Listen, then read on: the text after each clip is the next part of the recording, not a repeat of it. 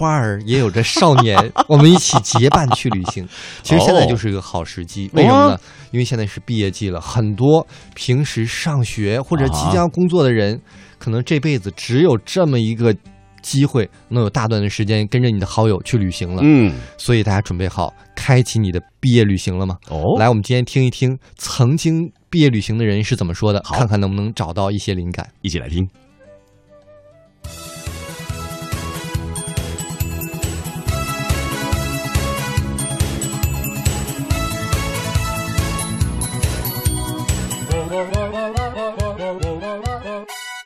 好，欢迎大家来到我们今天的节目，我是志强。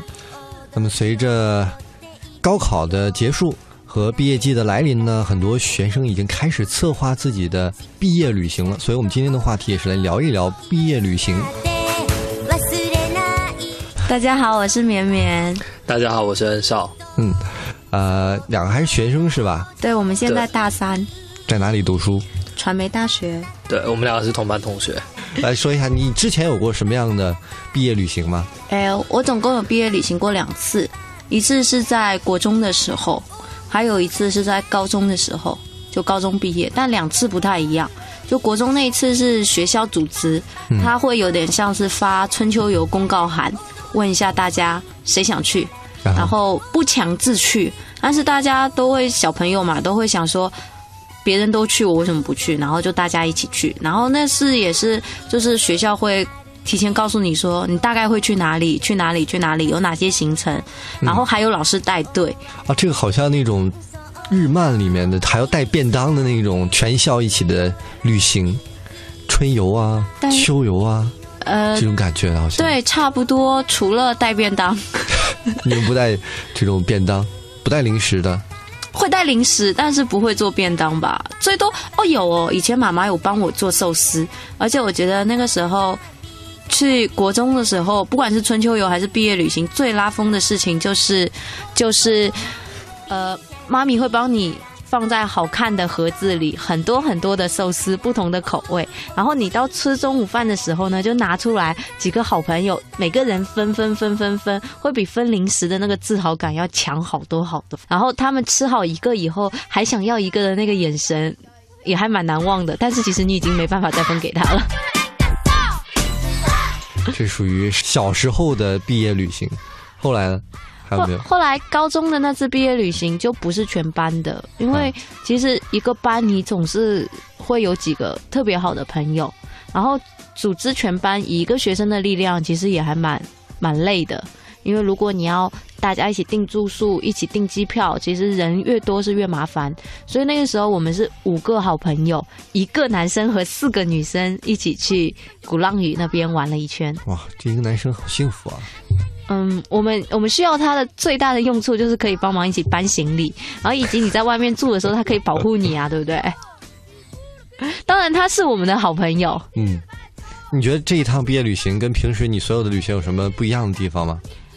诶，因为那是高三毕业之后才去旅行，然后那个时候就是你在高三其实还蛮痛苦的，然后你复习的很痛苦的时候。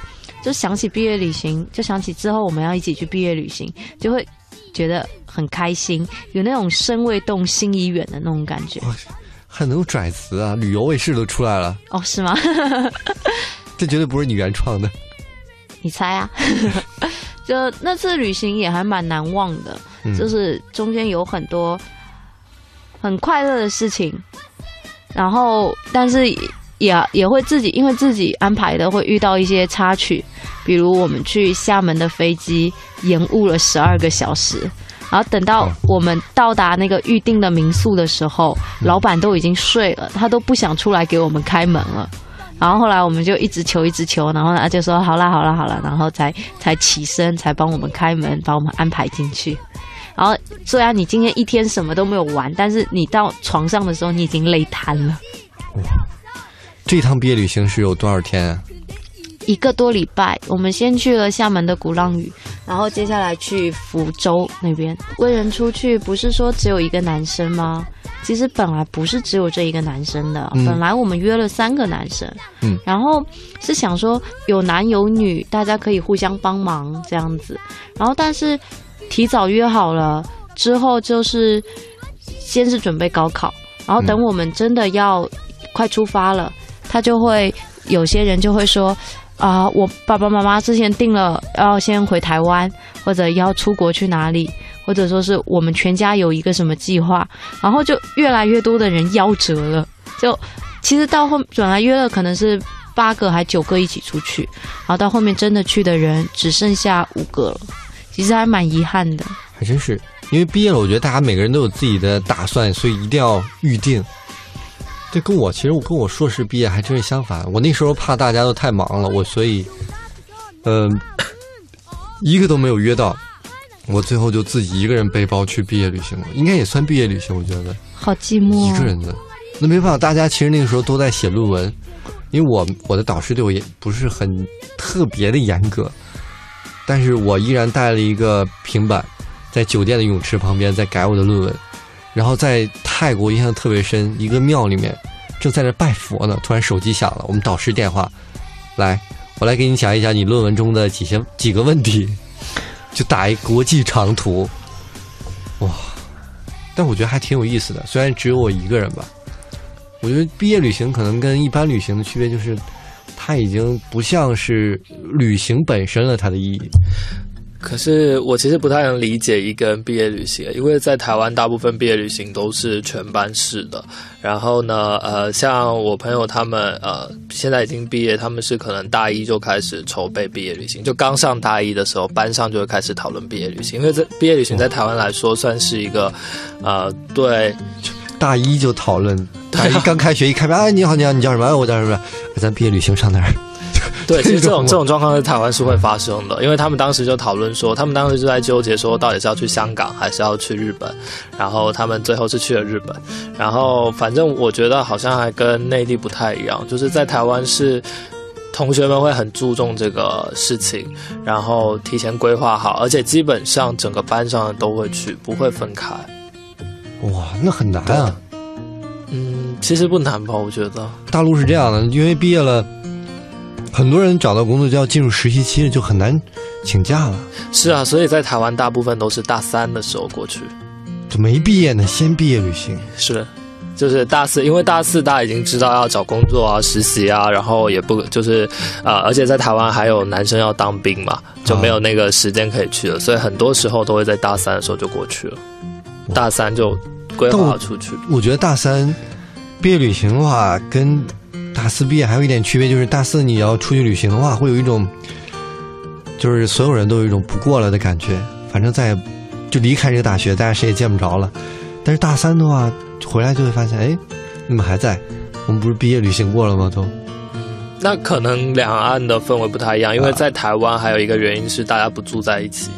其实基本上在学校是不会见到的，不住宿舍的。对，因为台湾地方小嘛，所以那个大部分是住外面。学校提供宿舍通常只提供大一一年，然后之后就是都是自己住外面。嗯，国小嘛，比较就是笨笨的，那时候只觉得要出去了，然后就是平时不能吃零食，但毕业旅行的时候，通常爸妈都会就像解放一样随便给你买，因为就一次。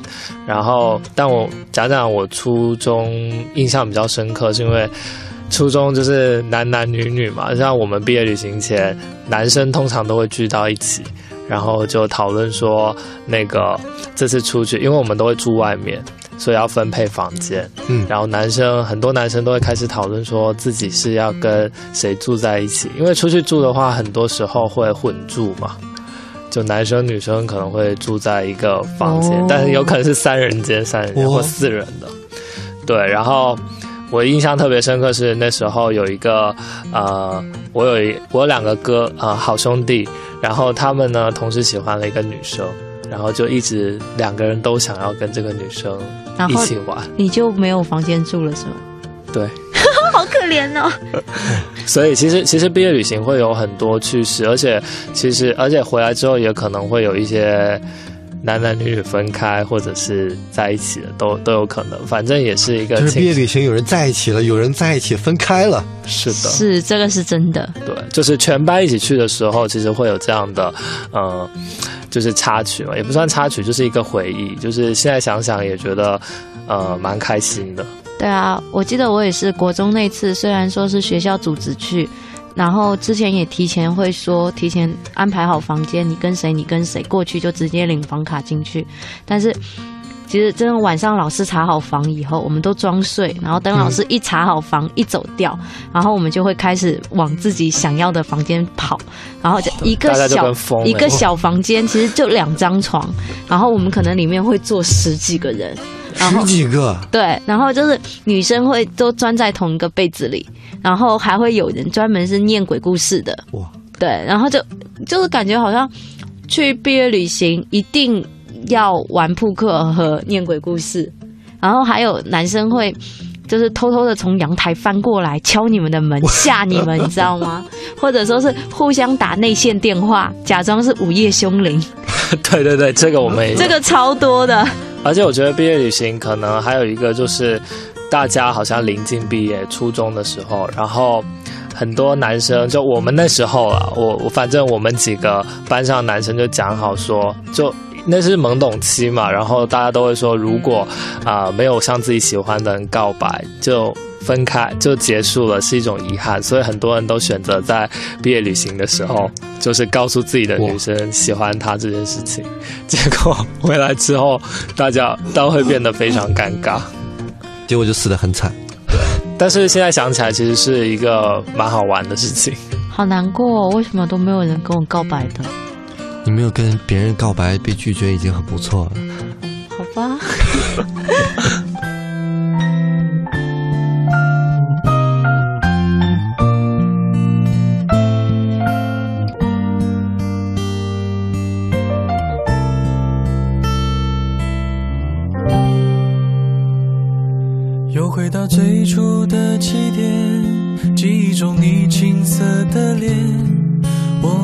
终于。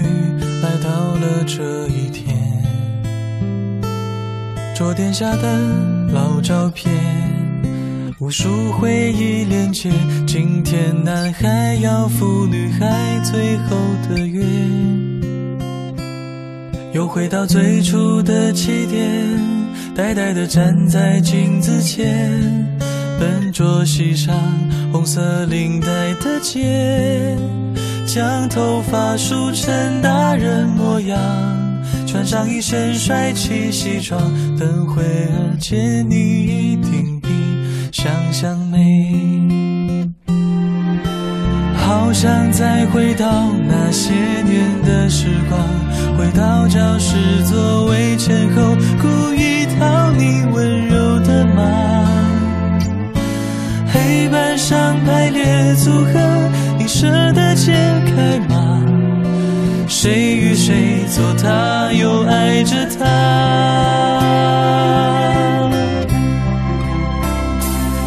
那些年错过的。